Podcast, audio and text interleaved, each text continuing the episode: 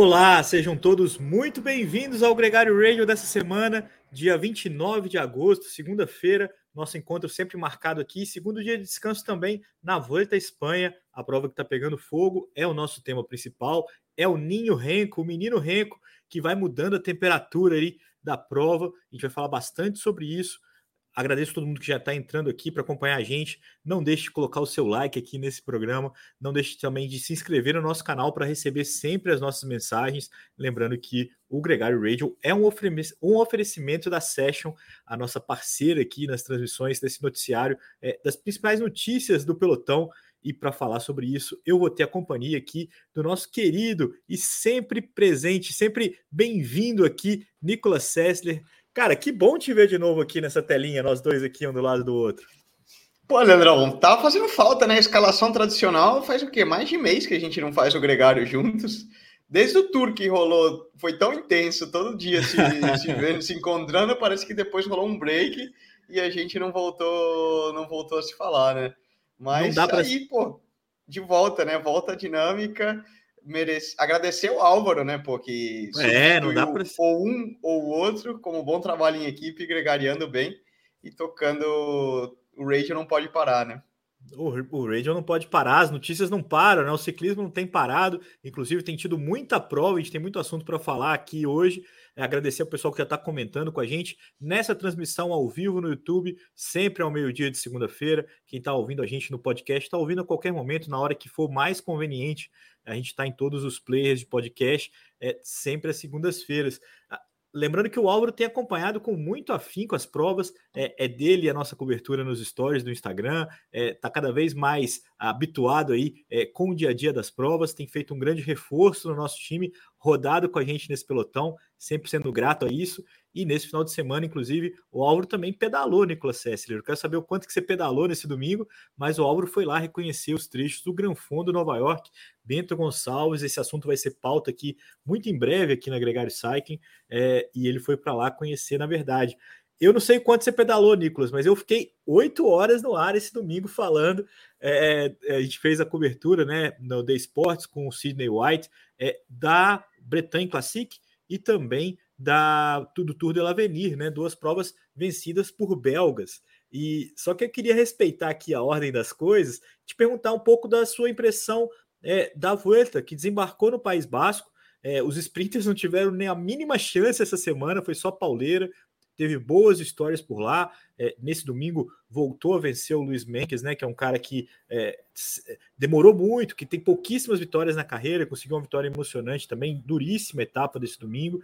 Mas você acompanhou muito mais do que eu, né? Conta um pouquinho para a gente dessas impressões e principalmente a, a como a Espanha, você mora aí, você reside em Valência e tem acompanhado de perto aí, é, acompanhou esse momento que o menino Renko tem é, assombrado, né? Tá muito melhor do que se imaginava o, o, desempenho dele até então nessa volta à Espanha. Tem assombrado, tem assombrado. É, é, curioso, né? Quando a gente fala de Grand Tour, os, é, somente nos dias de descanso, parece que a gente perde muito, uma vez que a prova, ao longo de cada etapa, ao longo de cada dia, tem o seu, é, seu charme, seu encanto, e as coisas vão rolando ali, e, e, e tem um tema, né? Se, se existiu uma vertente ao longo dessa semana, como a gente falou, a Volta à Espanha começava mesmo na terça-feira passada, quando iniciou ali no País Basco, né, saindo de Vitória, é, para começar a correr efetivamente em solo espanhol. A gente viu no início, até na, na etapa de com a chegada em Laguardia, né, é, uma vitória assombrosa do Primoz Roglic.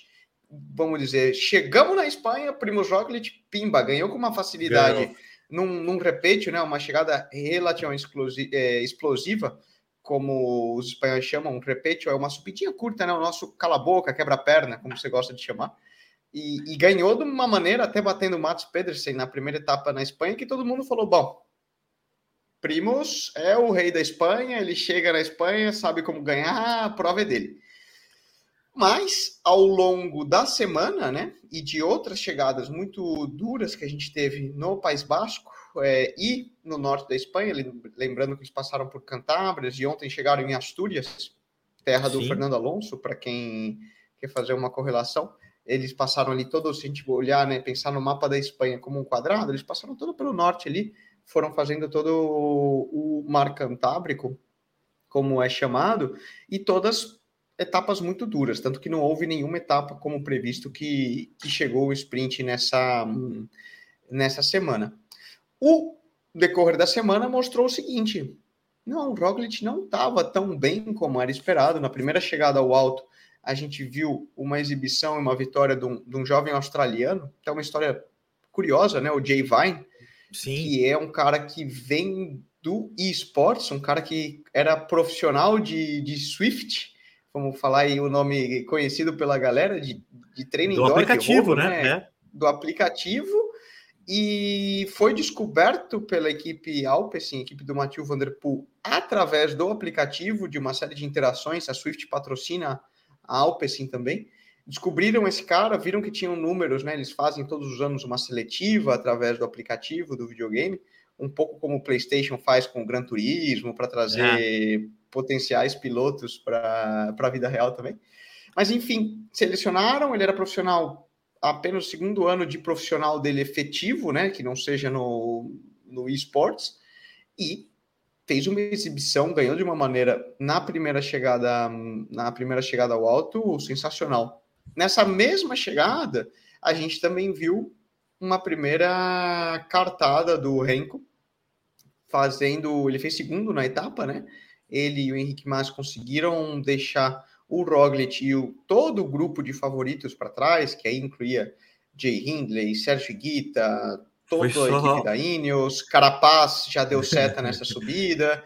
Então, ou seja, a primeira chegada ao alto já, bum, botou as cartas na mesa, vimos quem estava para quê e realmente não, não decepcionou. É. Daí em diante, o que a gente acompanhou foram outras duas chegadas ao alto muito duras no final de semana, tanto ontem como no sábado em que Renko voltou a colocar as cartas na mesa e realmente se separar e se mostrar como um verdadeiro candidato à classificação geral, colocando tempo nos rivais, né?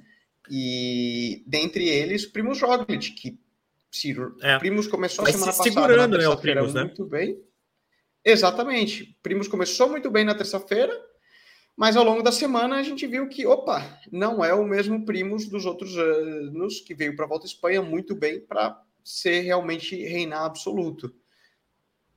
É, é uma dúvida, né, Nicolas, do quanto que ele não tá tão bem, o quanto que o Renko tá muito bem, né? Porque o Renko tem essa postura atacante que é notória dele das provas de uma semana, das provas é, de um dia, é, e ele conseguiu impor isso nessa primeira semana da, da volta da Espanha. Muita gente se pergunta, é, a grande pergunta aqui, é o grande barato que a gente vai ter nessa edição, é que não se sabe o quanto que o Renko pode ser consistente durante as três semanas. Né? A prova retoma na terça-feira com contra-relógio de 30K, que é possível até que o Renko abra mais vantagem sobre o Primus Roglic, e aí a gente vai ficar sempre naquela expectativa. O Renko quebra ou não quebra, quebra ou não quebra, a equipe dele é capaz de segurar ou não é, e isso promete muita emoção nessa volta. É, a primeira semana mostra que o Renko está muito forte. Acho que eh, no tá primeiro momento forte. ali, nessa etapa, quando você falou que o Roglic perdeu ali um pouquinho de tempo, é, parecia um bom momento do Renko. Agora não. Agora, depois desse final de semana, a gente tem a certeza que o Renko é o cara a, a ser batido. Um cara que não levanta do selim para acelerar na montanha e larga todo mundo para trás. É, eu queria só contextualizar, porque o do Jay Vine, a gente chegou a falar aqui outras vezes já também, mas era sempre um cara curioso, um cara interessante e tal, mas ele ganhou duas etapas, né? Isso é, é muito não. marcante nessa semana. Então a gente teve uma vitória do Primus Roglic, teve duas vitórias do Jay Vine, teve uma vitória de um amigão seu aí, do Jesus Errada, que estava treinando contigo antes. Eu queria saber um pouco da sua opinião sobre a, até mesmo a forma como ele celebrou, a forma como ele. O impacto disso, acho que tem, um, tem uma nuance aí que só quem é, entende o pelotão profissional como você entende é capaz de, de tentar definir, é, do cara buscar o resultado, do cara conseguir alcançar o posto que ele se sente capaz de alcançar, né? Eu acho que isso é uma coisa que né, é, é muito emocionante, né? A vitória dele foi tocante nesse sentido, né? É, não, é, eu pessoalmente fiquei muito feliz. A gente estava assistindo aqui etapa, eu e o Jorge, que é nosso representante, representante do Jesus também, estava aqui de bandeirinha saltando e a gente via ainda a falta de 18 quilômetros, etapa que o Jesus chegou, né? Falou, ó, 18 quilômetros, 1 minuto e 40, era a única etapa que possivelmente as equipes podiam trazer para um sprint. A gente falou, ah, eu acho que não vai chegar. mas logo a gente viu que o pelotão atrás não teve gás, né? Bora, Bike, Bike Exchange, é, própria Trek, que vinha tirando, não conseguiram encurtar e, e tirar essa diferença. E depois né, ele ganhou realmente, você via aqui na, no coração. Ele não era o mais rápido daquele grupo, é, o, talvez claramente no papel seria o Fred Wright, que tinha batido na trave já anteriormente na etapa que o Marcos Soler ganhou na quarta-feira, mas o Jesus viu que ele foi lá e ganhou. E essa é uma vitória, Leandro, que muita gente ele comemorou muito, foi muito emotivo, né? Até chorou depois e, e apareceu isso nas telas. Para quem não sabe, poderia parecer que ele estava celebrando a vitória, mas era muito mais um, um, um desabafo. Ele passa por um momento bem é, chato no relacionamento dele com a equipe, e, e eu acho que era muito mais um, um toma de volta para a equipe, sabe? É um, um cala-boca para falar assim um português claro. E, e, e, vai muito aí de questões de negociações do irmão dele, da maneira Sim. que eles são tratados dentro de um ambiente. Lembrando que o Fidis é uma equipe francesa e eles são uhum. espanhóis, uma equipe francesa. Existe um porquê claro. É, da Cofidis, da própria do patrocinador, né? Do Cofidis, exato. É, eles estão numa equipe francesa, eles são espanhóis o manager fala: Olha, por mim, eu não gosto dos espanhóis, não queria ter, entre aspas, mas o patrocinador me obriga a ter, então eu tenho que ter vocês aqui. E, e tem bastante, né? E, e tem bastante. Questão... Infelizmente, a gente não fala muito disso, mas é o mundo do ciclismo profissional, Leandro. Sim. É, muitas vezes um patrocinador chega numa equipe e fala: Bidu, você tem que ter esse cara Sim. porque porque é. eu preciso ter um japonês, eu preciso ter um espanhol, eu preciso ter um colombiano, eu preciso ter um chinês, o que for. E o cara fala: bom, ele paga a conta, eu vou ter que aguentar. Mas, claro, sempre quando você tem uma relação como essa, é, não é algo natural, né? Apesar claro. de Jesus Herrada ser um ciclista, é o ciclista com mais pontos do, da, da Cofidis, né? Mais do que é. Guilherme Martin e todos os outros. Então, vem daí um pouco o desabafo dessa vitória, tipo, era é, Engraçado mais do que a vitória em si. É, eu, eu, tinha certeza que essa história tinha muita coisa por trás, eu, eu sei o quanto que ele se dedicou para buscar essa vitória, mas quando você fala de ambiente de equipe, é, era uma pergunta que eu estava muito mais relacionada à vitória do Marcos Soler. Olha só que curioso, o ciclista que também venceu nessa semana, um outro espanhol, foi a primeira vitória espanhola nessa edição, com a UAE Emirates, uma equipe repleta de, de, grandes estrelas, né? A equipe que no Tour de France teve o Tadej Pogacar, o Soler ajudou o Pogacar o quanto pôde, e dessa vez ele talvez tivesse um papel aí é, para ajudar o João Almeida, também para ajudar o, Juan Ayuso e, e conseguir uma vitória de etapa. Curiosamente, né, com a garrafinha da Movistar ali é, encaixada no quadro, o, o staff da, da UAE pegou a garrafinha e jogou longe, assim, jogou para a galera. Mas depois, até na, no Twitter, eles trocaram uma ideia, foi legal, assim, é, honesto, né? Ajuda, foi real, né? O carinho ali é, entre a, o, o, staff da Movistar com o Soler. Essa também foi uma vitória que marcou essa semana, né, Nicolas? Porque além de chicletar muito e além de ter conseguido saltar do pelotão para a fuga e depois atacar da fuga para a vitória, é, tem toda essa questão do ambiente da equipe UAE Emirates, né? De como é que eles estão ali lidando com todos esses egos é, para essa edição é, da Volta à Espanha. Sim, total. É, coloca até em xeque um pouco, né, a questão, assistindo aqui, a gente fala, cara, o que, o AE tá fazendo, né, nesse, nessa volta à Espanha? Não, não, não me quadra. Soler numa fuga, buscando a etapa, por trás Ayuso arrancando o Almeida, Almeida perseguindo o Ayuso, é, Ayuso sobrando num dia, Almeida dando na cabeça dele no seguinte... É, os caras estão tão, é, brincando um pouco aí com, a, com, a, com, essas coisas e o McNulty está se guardando para algum momento aí é, tentar a chance dele, né? para quando der a é. oportunidade dele. Mas é. é. uma coisa, né? Isso é a falta de um líder claro. Quando Sim, você tem o Pogacar que... na equipe, ele ainda é a figura principal, ele vem e fala, fião, aqui mando eu, mando eu. Vocês vão trabalhar para mim. Porque é. ninguém anda no nível do cara.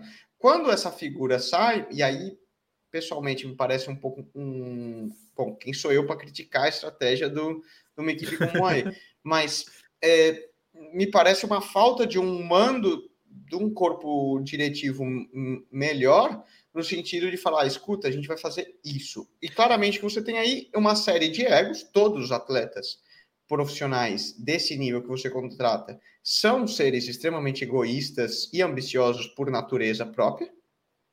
E é importante ter isso, né, tem né, que ter, é importante, buscar, é. é o drive para vencer. E aí ali é uma briga de leões, cada um quer olhar para o seu lado, como se não tem uma figura clara dizendo Ayuso, você vai trabalhar para o Almeida, Almeida, você vai trabalhar por Ayuso, Soler, você vai tirar para os caras. Aí cada um ali busca a vida. É. É, é, é, um pouco, em tese, um pouco também do que acontece com a Ineos, né? Porque não, não nem, nem é tão revelada assim essa questão da vaidade, mas não tem um líder, não tem um cara que, que vai assumir, vão trabalhar e vai fazer sentido trabalhar para esses caras. O Carlos Rodrigues, que é um espanhol que está muito bem na classificação geral, é, é, quem, é quem tenta concentrar esses esforços, mas não tem ainda. Uh, a estrutura, né, a envergadura para falar que aguenta as três semanas, como seria o Carapaz, ou como poderia até ser ciclistas que já estão aí rodando há mais tempo, como o Pavel Sibakov e o Theo Guggenhardt, que ganhou o Giro de Itália. É, nenhum desses Mas três isso, ciclistas. Isso, Leandro, eu acho que foi, foi sem querer. Foi a grande Sim. surpresa, né? O Bob, o Bob Ferreira aqui nos comentários perguntando: quem foi o destaque da semana para você? Para mim foi o Carlos. Ninguém é. esperava. Ele foi para trabalhar, total humildade, primeira grande volta dele. É um ciclista que, dentro da Ineos, eles sabem que tem um potencial enorme, Sim. tanto de inteligência como de, de, de, potencial como atleta e evolução. Porém, ele foi para trabalhar, ele foi para conhecer sua primeira grande volta, ele não tem nenhuma pressão nele. E ele foi justamente, bom, vamos trabalhar com o Carapaz. O Carapaz não andava nem para trás, a gente já sabia, já assinou o contrato, tomou cerveja, já, nem já, Então, já estava. É, não foi correr não nenhum foi critério dúvida. antes, né? Mas já estava Mas fora. não foi, mas já. já é, funciona assim. O Sivakov e o Tail, sim, eram potenciais líderes, e o Carlos acho que ele foi como um backup. Na volta a Burgos já tinha se mostrado em boa condição, mas não existe uma pressão atrás dele. O, o, eu acho que ele foi muito mais conjuntório. A Ineos, você vê que eles estão tentando trabalhar, extrair o máximo que eles podem, em função daquele que tiver melhor. O Carlos se colocar como primeiro, eu acho que foi um pouco de azar. O Teio caiu na etapa de ontem, lembrando que o Teio é um campeão de, de grande volta, né? Sim. né? Ele ganhou o Giro de Itália no, em 2020, no ano da pandemia, mas enfim, ganhou um Giro de Itália. Tá em boa forma. Ele acabou, ele caiu um pouco antes da, da última subida da etapa de ontem e acabou perdendo muito tempo foi aí o grande, acho que foi a grande perda para a Ineos nessa semana, foi o falho onde eles não esperavam. É, é, é, e o Carlos acabou entrando de sem querer, fazendo aí, comendo pelas beiradas e andando bem. Outro ponto, é, até falando do Bob, é, que me surpreendeu é, foi o Henrique Massa, da Sim, Movistar. o Rony aqui também apontou ele. Segundo tá, tá... na classificação geral, Leandro, realmente parece que a calça apertou pro lado do pessoal lá na Movistar e tiveram que falar, fião, car calibra aí. É, não, eu também fiquei feliz. Eu, eu, eu comecei a acreditar mais no Henrique Massa quando ele bateu boca com um cara que tava xingando ele na rua, Nicolas. Que eu falei assim: isso aqui é o tipo de coisa de gente que tá com brilho de falar assim, pô, peraí, cara.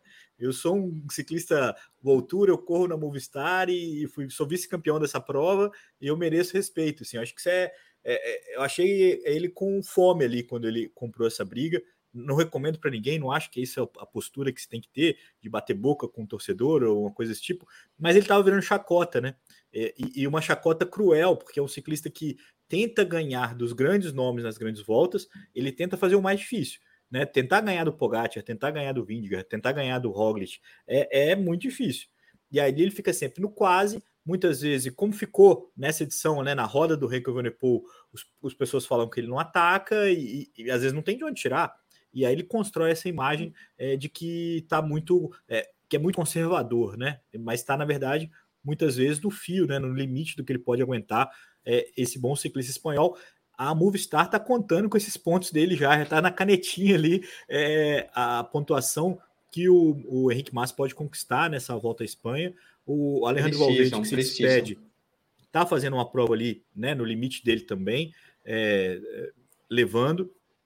E essa briga da, da, da pelo rebaixamento segue muito boa, Nicolas. A Movistar continua ali no fio, né, na 18ª colocação, para quem está acompanhando essa briga, é, depois de um triênio, né, depois de três anos, a, o CI vai é, reclassificar a partir do ano que vem através do índice né, da classificação entre as equipes. Isso criou uma disputa avassaladora nesse final de temporada, principalmente, todo mundo se entregando ao máximo é, pelos pontos para não cair. A Loto Soldal está é, chegando na Movistar. É possível que a Arqueia, perdendo os pontos com o Nário Quintana, é, chegue bem por, próximo desse limite também. A F Education está nessa briga, até a Bike Exchange ainda está um pouco nessa briga também. E as provas colaterais têm um grande impacto. É, vale até aproveitar esse momento para falar é, da Bretagne Classic, né? A prova World Tour que teve, a clássica World Tour que teve é, esse final também. de semana na França. Leandrão, antes da gente entrar na Bretanha, vamos só dar um preview da semana, a gente fecha a tema volta, e aí Pode a gente ser. Pula para o restante? Porque a gente não falou muito do, do Renko, né? Porque ele claramente foi o dominador, mostrou, surpreendeu na primeira chegada ao alto e logo dominou nas outras duas chegadas ao alto, inclusive colocando tempo ontem nos principais favoritos, o que não era esperado. Uma subida muito forte. Ficou claro que hoje o Renko é o cara mais forte da Sim. prova, é, com uma certa margem. A grande questão que vai manter essa volta à Espanha muito é, divertida até a chegada lá em Madrid é se o Renko vai aguentar. Quebra ou não quebra, é, exatamente. Exato, quebra ou não quebra. A Quick Step é uma equipe conhecida por criar ótimos corredores de clássicas, provas de um dia, provas de uma semana, como muito. Eles têm um, um grupo de treinadores e médicos que sabem extrair muito dos atletas por um período curto de tempo e colocar eles num nível muito elevado. Porém, normalmente isso vem com um custo, vem com um preço, e, nunca na história da Quickstep, desde que a equipe existe, eles foram capazes de ganhar uma grande volta, ou chegar, né? A gente falava disso, vamos lembrar daquele tour que o Egan Bernal bateu o Alaphilippe lá no final, o Alaphilippe também começou a primeira semana dominando, né? dando exibições, ganhando contra relógio, etc, etc, etc, até que chegou na última semana, bufo. Então, essa é a grande, a grande questão agora. A gente viu um Roglic forte, porém numa crescente, pouco a pouco, né? E eu espero, até pela questão da lesão e da preparação que o Roglic teve para chegar nessa volta à Espanha, que a forma de um Roglic vá crescendo. Sim. Ele deve entrar e deve fazer uma volta à Espanha de menos a mais. Quer dizer, lá na terceira semana, nas Serras de Madrid, vai ter entretenimento ainda. A gente entra agora numa segunda semana onde a gente tem um contrarrelógio plano na etapa de amanhã. Confesso que eu espero que Renko ganhe mais tempo amanhã. Também Logo, acho. a gente tem uma etapa é, plana que deve chegar ao sprint, é, ali pela costa, saindo de Múrcia e chegando, chegando ali por Almeria. Duas chegadas ao Altos, né? Uma na, na etapa 12, que vai cair na quinta-feira. Outra no sábado. Perdão, três chegadas ao alto, né? Outra chegada ao alto no sábado e a etapa rainha, que realmente vai ser a mais dura e a gente vai é, sentir a forma de todo mundo, que é a chegada à etapa de Serra Nevada. Eles chegam a 2.500 metros, é uma subida que todos conhecem, que todo mundo no pelotão profissional já fez treinamento de altitude em Serra Nevada conhece de core salteado todas as serras e todas as estradas desse dia, mas a gente está falando de uma serra de 19 quilômetros, 20 quilômetros a 8%, chegando a 2.500 metros de altitude. Essa realmente vai colocar muita gente é, sob pressão e também tem muita coisa, tem muita subida antes, né? Certamente a etapa rainha desse, dessa volta à Espanha. É. Logo, a gente também tem uma etapa na sexta-feira, etapa 13, que é também uma chegada com uma subidinha explosiva. Pode ser que favoreça uma fuga, depende aí do ânimo das equipes dos sprinters. Vertente dessa semana. Vamos ver o que o Renko consegue colocar de tempo. Eu acho que ele ainda vai andar muito nessa semana, vai fazer boas exibições e o quanto o Roglic vai evoluir ao é. longo da, da semana. A é. briga para mim tá aí. Ainda, ainda Roglic é. versus Renko.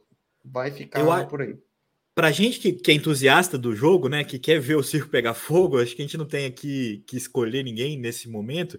É, é um cenário ideal. Você tem um cara mais robusto, apesar de ter perdido o Sepp Kuss, né? é o cara que melhor sabe ganhar a volta, que é o atual tricampeão, né, numa crescente ou na expectativa de que ele possa crescer, porque eu acho que ele não chegou no pico de forma dele, até pela lesão, até pelo abandono no Tour de France, o Primus Roglic. Tem o Renko sedento, e eu acho que ele vai querer tumultuar, ele vai querer ir para cima o tempo todo, não vai guardar tanto assim para o final, não vai ter uma postura conservadora, justamente porque ele não quer deixar o Primus Roglic é, se entusiasmar. Então é, é, a hora que ele precisa botar tempo no Roglic, é nesse, é quanto antes. E tem também a chance de o fato que você falou aí, é, é, até as equipes perderam nomes aí por positivo para Covid, vai ser difícil controlar a prova. Então, alguns outros ciclistas é, que não têm é, é, capacidade, na minha opinião, hoje, de bater os dois aí no frente a frente, podem tentar é, usar essa dificuldade das equipes de tomarem conta do pelotão é, para tentar surpreender, né? Tentar uma, uma, uma, tática diferente, ou pode tentar é, o, usar esse descontrole. E a gente tem o Simon Yates, tem também é, o próprio Ayuso, o próprio Carlos Rodrigues. A, o, não sei se é possível ainda o Theo Guggenhardt buscar uma recuperação. É, alguns nomes como esses que vão tentar, é, a partir de uma fuga, de um ataque, é, colocar o Renko em perigo. Eu acho que a Quickstep está bem de olho nisso, o Nicolas. Não é o time, é um time melhor do que foi oferecido ao Alaphilippe no Tour de France e não é o Tour de France. Então, é, é um jogo. Todo mundo tem sua carta. Eu acho que para a gente vai ser muito legal de acompanhar. Não acho que a fatura está liquidada.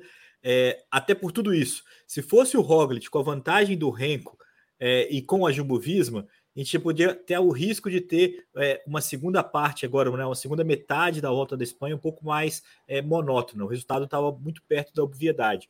Com o Renko melhor e, e, com a vantagem, a gente tem o suspense. Eu acho que esse é o melhor cenário é, para acompanhar a volta daqui para frente. Muito curioso pelo contrarrelógio amanhã, é, o que, que o Renko pode fazer nessa terça-feira, na próxima segunda, no descanso. A gente volta a falar sobre isso é, e convido você a acompanhar diariamente nos stories do Agregário é, o dia a dia da volta à Espanha, porque tem sido muito legal. É claro que a transmissão também na ESPN tem passado aí é, grandes é, volumes de hora aí é, com transmissão na ESPN, é, com o Renato Couto, com o Celso Anderson. Vale muito a pena acompanhar é, essa segunda semana da Volta. Essa etapa de Serra Nevada é realmente muito curiosa, Nicolas, porque eles ainda estenderam um pouco mais vai subir ainda é, mais é, ainda. Não é uma etapa com grande altimetria acumulada, mas quando passa de 2.000 já é uma grande encrenca. Quando chega a 2.500 é, é muito mais. Aqui o Rony perguntando sobre os seus próximos passos, Nicolas Sessler. Né? Então vamos abrir aqui um preâmbulo antes de a gente entrar nos resultados da semana. É, a gente vai falar ainda é, das notícias ruins e das notícias boas que a gente teve aqui nessa semana, mas para falar que domingo você corre, domingo você larga na, no Tour of Britain, né, cara? Isso é, é muito legal. É. E o nosso parceiro aqui é, do Radio, a Session, também é, inicia uma parceria com a Global Six, com a sua equipe. É, eu fiquei muito feliz quando eu vi a foto é, e muito entusiasmado com essa parceria. Qual a expectativa sua para essa prova e seu desenrolar aí da, da temporada? É, realmente. Minha voz vocês vão escutar pouco em setembro, gente. É uma pena, é. mas eu vou estar tá no modo ciclista. Vocês vão me ver, se Deus quiser, pela televisão, empenado aí com a cabecinha pro lado. É... Cuidado com as garrafinhas, hein, Nicolas? Eu espero que você tenha Cuidado treinado. com as garrafinhas. É, Para nós começa a semana que vem a volta à Inglaterra, o Tour of Britain. São oito dias também. E para nós é a prova mais importante, sendo uma equipe neozelandesa com, com base de patrocinadores muito ingleses, né? Para nós é a nossa volta à Espanha, o nosso tour é o mais importante e a, o, a gente trabalhou o ano inteiro em função dessa prova. E ainda mais de quebra nessa semana, trazer, conseguir através da, da influência, trazer um pouquinho mais de Brasil para o pelotão internacional e mostrar que a gente tem essa qualidade de tempos que eu vinha falando já com o Fernando, né? Tanto para aposta aqui na Gregário poder ajudar, como para colocar e testar o produto na, na equipe. Levou tempo eu convencer os atletas, testarem, usarem, falarem, nossa, é bom de verdade, vamos falar.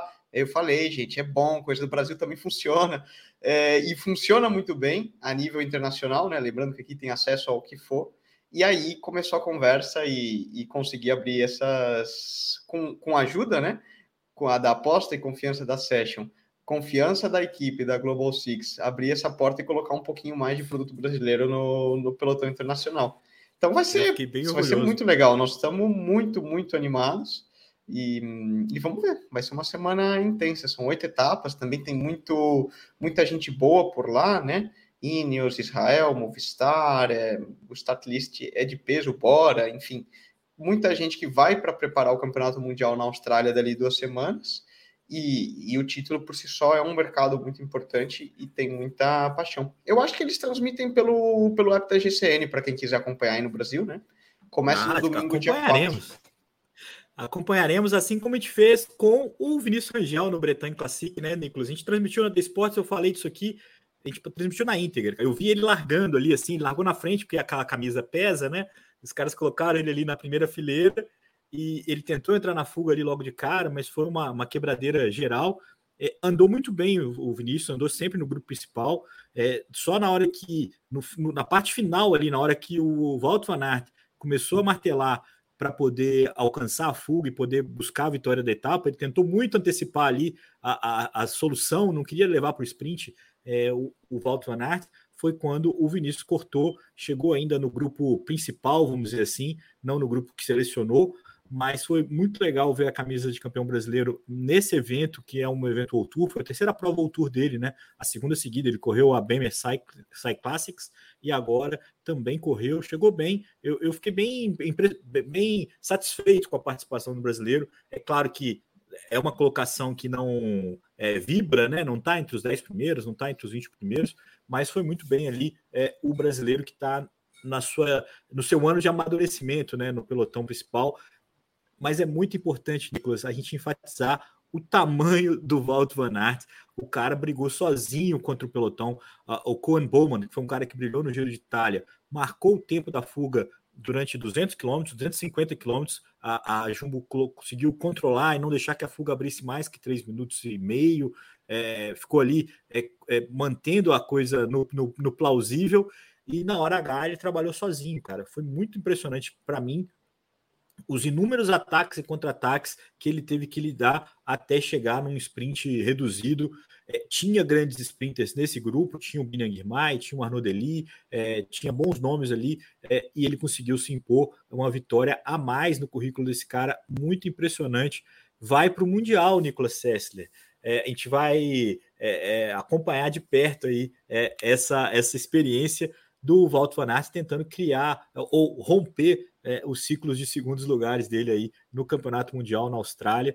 Uma experiência muito bacana que a gente está louco para acompanhar. Muita gente se preparando nessa época do ano para o Mundial. Não dá para apostar contra, né, cara? Não dá para apostar contra. Esse cara larga, não dá. O único, até falando de Mundial, né? Lembrar que quem tinha esperança de ter a tríplice camisa, né? O Tom Pitcock, que o, esse final de semana ah. no Mundial de Mountain Bike bateu na trava, ficou com a medalha de chocolate, quarto colocado na vitória, na foi décima valente, vitória do Nino por lá. Foi muito valente, foi uma prova bonita de, de ver também. Mas não vai ser esse ano que a gente vai ver o Pitco ganhar cyclocross, mountain bike e estrada todos na, na sequência. Tem que esperar o Nino aposentar, pelo menos, né, para poder brigar por isso, né? Porque é, é, é assustador, né, o domínio desse ciclista é, tem aí 10 anos, 10 conquistas, né, cara, num ciclo, num, num, período de, de 12 anos, 11 anos, tem também uma série de outras vitórias. É, o, o Nino Schurter, o suíço, é, o feminino a França ganhou, né, com a Pauline Ferrand-Prévot. É, aqui o Rony comentando que o Peter Sagan andou de e-bike e correu a Bretagne Classic depois. A, né, ele competiu na, em, em Leger, né? Na, na sexta-feira, né? E depois e no domingo estava lá. Domingo pra foi participativo, né? Ficou ali trocando ideia com todo mundo no pelotão. O Pogacar também estava na prova, é, mas na hora H não, não, participou da seleção principal. O eslovaco que vive, né? Momentos, a gente falou bastante disso na, na transmissão, né? É o tamanho do tesão do Peter Sagan. Conseguiu uma vitória apenas na temporada, na volta da Suíça. Tá sempre ali, né? No, no bolo e tal, mas falta aquela faísca para o Peter Sagan, que só tem 32 anos de idade, Nicolas. Ele com certeza teria perna aí para uma para continuar brigando, mas o sarrafo está só subindo e ele meio assim morno, né? Vamos ver como é que anda a, o futuro, o que nos reserva o futuro do Peter Sagan. Quem sabe, né? Vai poder brilhar no Mundial. A gente já cantou essa história várias vezes, né? Esse ciclista que não chega tão assim é, na ponta dos cascos e busca no Mundial o resultado. Não, não, coloco minhas fichas, não, mas é um cenário, é uma história que pode ser contada, como tantas outras histórias que a gente tem contado por aqui Importante falar é, que o Egan Bernal correu é, o Tour da Alemanha, é, segunda volta que ele corre, ele correu na Dinamarca semana passada, agora no Tour da Alemanha, um processo de recuperação. Ele não completou nenhuma dessas duas provas, mas andou na ponta do pelotão, ficou ali rodando e recuperando o seu espaço, a sua é, experiência com pedal. Essa prova foi vencida é, pela Ineos com o Adam Yates, mais uma vez, né, Nicolas? O Adam Yates conseguindo, a Ineos conseguindo ganhar onde é possível, é, onde não está ali é, os, os, eslovenos, onde não está a Jumbo Visma tão potente, é, ele consegue, a Ineos consegue entregar. É, a gente falou disso uma semana, duas semanas atrás, é, com o Ethan Hater, com, com também é, o próprio Pavel Sivakov ganhando voltinhas aí aqui a Magnus Sheffield, que quase ganhou na Magnus Dinamarca Sheffield. na semana passada. Pois é. Ah, a equipe é sensacional, né? E vamos lembrar que pô, é uma imagem, o mercado alemão é super importante para qualquer empresa. Super né? importante. Né? Lembrando é. na parte de, de marketing também, né? Ganhar, você está aparecendo ali na terra, na Alemanha, apesar de, ah, tá falando da Volta à Espanha, são as maiores, Road etc. Mas ainda esses local, né? Esses spots locais é, são super importantes. Falando do de Britain, né? Que é a casa da Ineos. É, para eles, é. eles vão como equipasse. Tô bem por lá, viu? Não é à toa que o Filipe. O, quem ganhou na Alemanha esse ano foi é, a Nata, foi o Filipe Gana, o Caleb Ewan, é, o próprio Alexander Christoph, norueguês, que, é, que já é um veterano e é um grande ciclista, e o próprio Peio Bilbao, que fechou a conta ali as cinco etapas. O Adam Yates também ganhou uma etapa, foi onde ele conseguiu a vantagem que deu para ele o título desse, dessa edição. Então, só, só o, o álbum de ouro da, do Tour da Alemanha mostra o quanto que foi alto nível essa prova.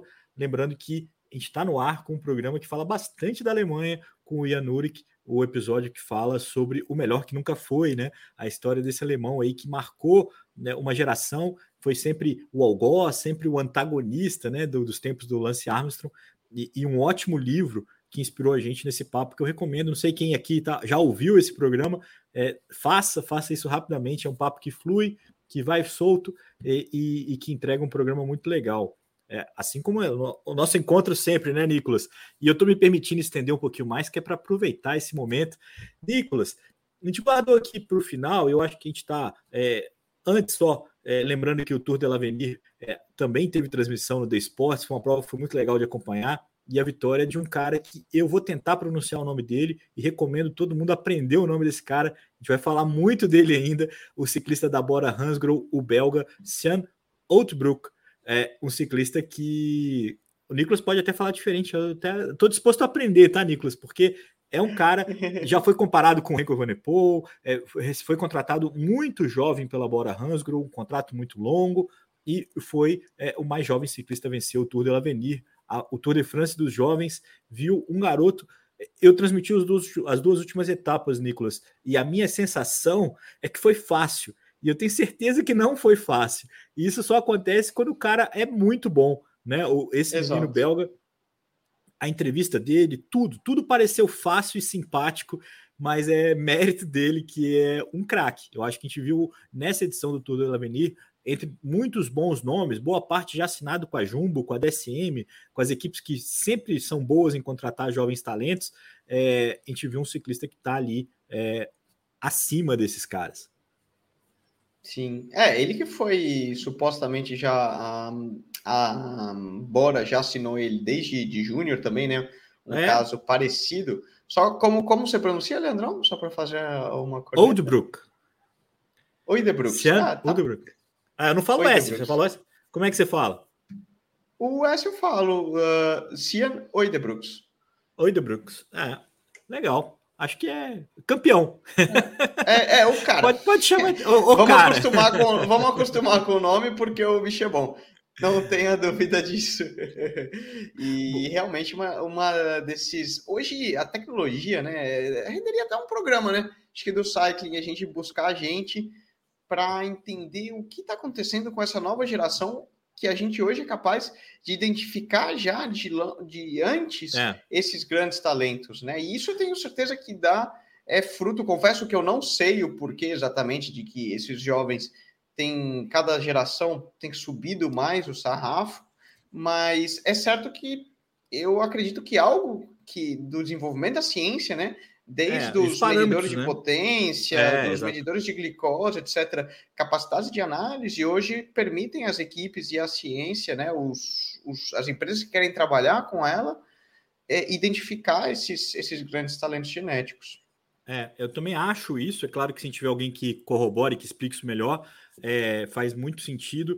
E a gente trazer aqui no agregário que informação é o nosso forte, não é achismo, né, Nicolas?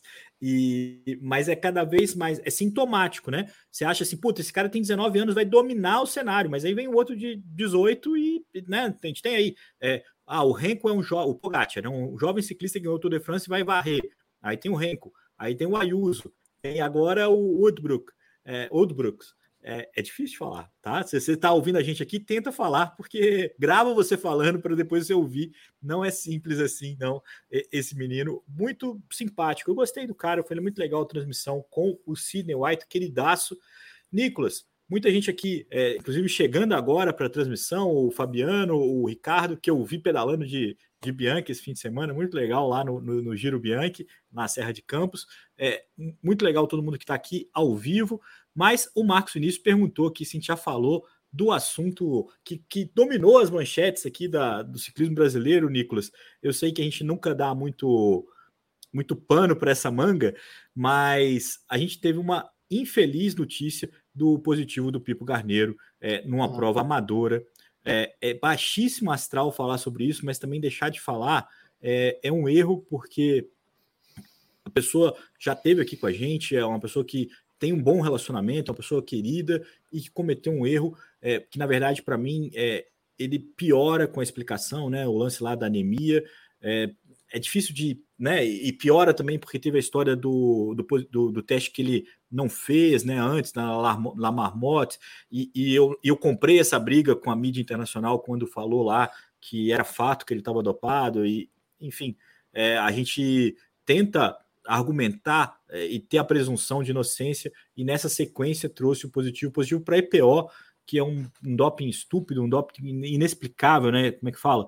É difícil você ter uma. Não tem contaminação cruzada pra... por EPO, não tem cont... né? Não existe. E, e, não existe EPO de impulso, né? EPO é um ciclo, então, não, não, enfim, as coisas não se encaixam e, e a gente deixa aqui é, é, o registro da, da nossa é, tristeza, eu acho que eu não, eu não, fico nem indignado, eu fico triste, é, porque eu acho que é um retrocesso, é, é inexplicável, é, injustificável.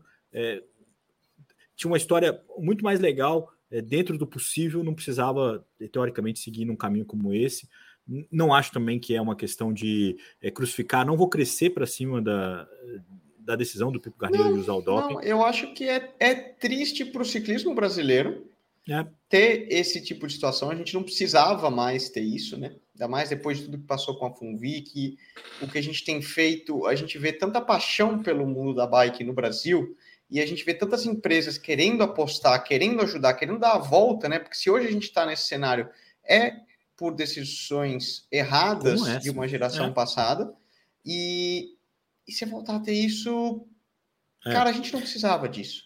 Mas eu espero que fique o exemplo é, dos erros. Que né? cai. Ele mesmo admitiu é. que errou, que cai. Gente, é. não seja burro, Uma hora cai. Porque é. você é egoísta, você coloca em risco a tua família, todos os amigos ao teu redor, as pessoas que apostam por você, as empresas que apostam por você e, e te representam, porque e, e, toda uma geração que vem depois de você por tuas escolhas egoístas e é. não vai te levar a lugar nenhum. É um, é um caminho curto, é um shortcut, né? Vamos, vamos falar um assim, atalho, assim, né? corta caminhos, um atalho, mas que você vai ser pego, cara. Não, é. não adianta. E que isso fique de exemplo para outras gerações. Não existe mais espaço para doping no esporte. Ai, mas todo mundo não, não, todo mundo não faz. O acesso aos números está aí. Você vê os grandes talentos, é o que a gente está falando, eles surgem, as pessoas conseguem identificar isso. Tal tá exemplo aí de um Jay Vine, a gente estava discutindo de pô, como que eles conseguem hoje identificar esses talentos de jovem, e cada um tem um nível, aceite seu nível. Eu adoraria subir a 6,5 watts quilos, 6,7. Agora, se eu estiver subindo e vocês me verem lá na ponta, gente, não aposte em mim. Tô te falando. Eu não subo. É a verdade. Eu não vou mudar, meu nível é esse. Eu chego até aqui. Geneticamente é isso. Eu não vou virar o Pogacar da noite pro dia. E Sim. se eu quiser virar, tá, não é meu lugar. É. E, e, não existe, não é o caminho para estar tá lá. E eu espero que, enfim, a, a not, o, o, vamos falar, uma análise final de tudo isso é o crime não compensa. Ah, né? Tomara, né? eu acho que é por isso que a gente está falando. Disso. Isso você só vai perder. E que isso fique para é. gerações novas. Gente, você não vai chegar na Europa, você não vai conquistar nada se dopando. Você vai fazer o ridículo. Então, é. que fique o exemplo. É triste, é uma notícia triste. É. Hum, é não compactuo, né? entendo que às vezes por, por, por ambição própria, achar que autoconfiança, é, tem uma série de motivos que podem levar ao doping, né? Sei lá, pressão por patrocinadores, pressão própria por resultados, é, narcisismo, enfim, cada um tem um drive por, por atrás, mas aprenda a controlar e aceitar quem você é. Porque tem não vai te levar motivo, a nenhum né? lugar. Tem sempre um motivo, mas nem sempre é o um motivo justificável, né? É, é, tem sempre uma explicação, mas nem sempre é, é, se justifica. É, eu concordo contigo, eu acho que a gente tem um desgaste muito grande no ciclismo profissional brasileiro em função dessas decisões. Durante muito tempo, a gente ouviu de ciclistas brasileiros assim: todo mundo faz isso, é, é assim que tem que ser, não, é impossível correr assim é, sem doping. E é, o cenário do ciclismo não. da elite brasileira hoje é, é o que é por causa de ouvir isso. E aí, é, o Pipo fez essa transição né, do ciclismo elite para o ciclismo amador e, e, e, coloca, e faz parte de uma onda né, e corrobora né, uma onda muito é, é, broxante de que no ciclismo obrador brasileiro se dopa tanto quanto no ciclismo da elite brasileiro, e isso é, é muito ruim para o ciclismo. É muito ruim você suspeitar dos campeões, você suspeitar dos vencedores, suspeitar da performance de quem se dedica para o esporte. E é, e é um é, e é verdade, canibalismo. Né? É, você, é quer o, você quer o, o exemplo, né? É o que a gente já falou quando o Vini ganhou o, o brasileiro, por exemplo. Você vai lá e você vê que um número que eu tenho certeza que um monte de master aí nos, na, nos pelotões de sábado e domingo faz mais número que ele. Gente, não existe extraterrestre. Sim. É, eu acho que essa. Isso. Eu acho que essa é a nossa mensagem aqui. Eu acho que é por isso que a gente está expondo essa situação nesse programa que fala principalmente do ciclismo elite, é, porque é importante dizer que não vale a pena, é importante reforçar que não vale a pena, é que uma hora a casa cai, é que uma hora é, a conta chega, porque para muitos, e, e, aí, Nicolas, tem uma birra que é pessoal minha com a história do Lance Armstrong, para muitos há um conformismo e há uma justificativa de que vale a pena. Né? O Lance Armstrong é um exemplo de que vale a pena é, e não deveria ser. É, é, acho que essa é a, a, forma como a gente gostaria é, de transmitir a nossa opinião, né? A, o Álvaro compartilha dessa opinião com a gente. Não faz sentido você ser um exemplo fazendo algo errado. Não faz, né? Não faz. É, ah, mas todo mundo faz. Ah, porque nesse nível todo mundo faz. Cara, não faz sentido. Não deveria ser. Não deveria ser assim. Eu acho que essa imagem do jogo limpo, a imagem que muita gente é, tem trabalhado, é, as marcas apoiam hoje os ciclistas, os ciclistas amadores, é, usam esses amadores para vender os seus produtos, mas vão pular fora, vão deixar é, todos esses caras na mão e aí vão patrocinar corredores. E corredores que se dopam, aí depois vão para outros e aí vão embora. É, acho que essa é uma questão que a gente não deveria é, vivenciar, não deveria instigar é, tão cedo. Acho que esse é o principal.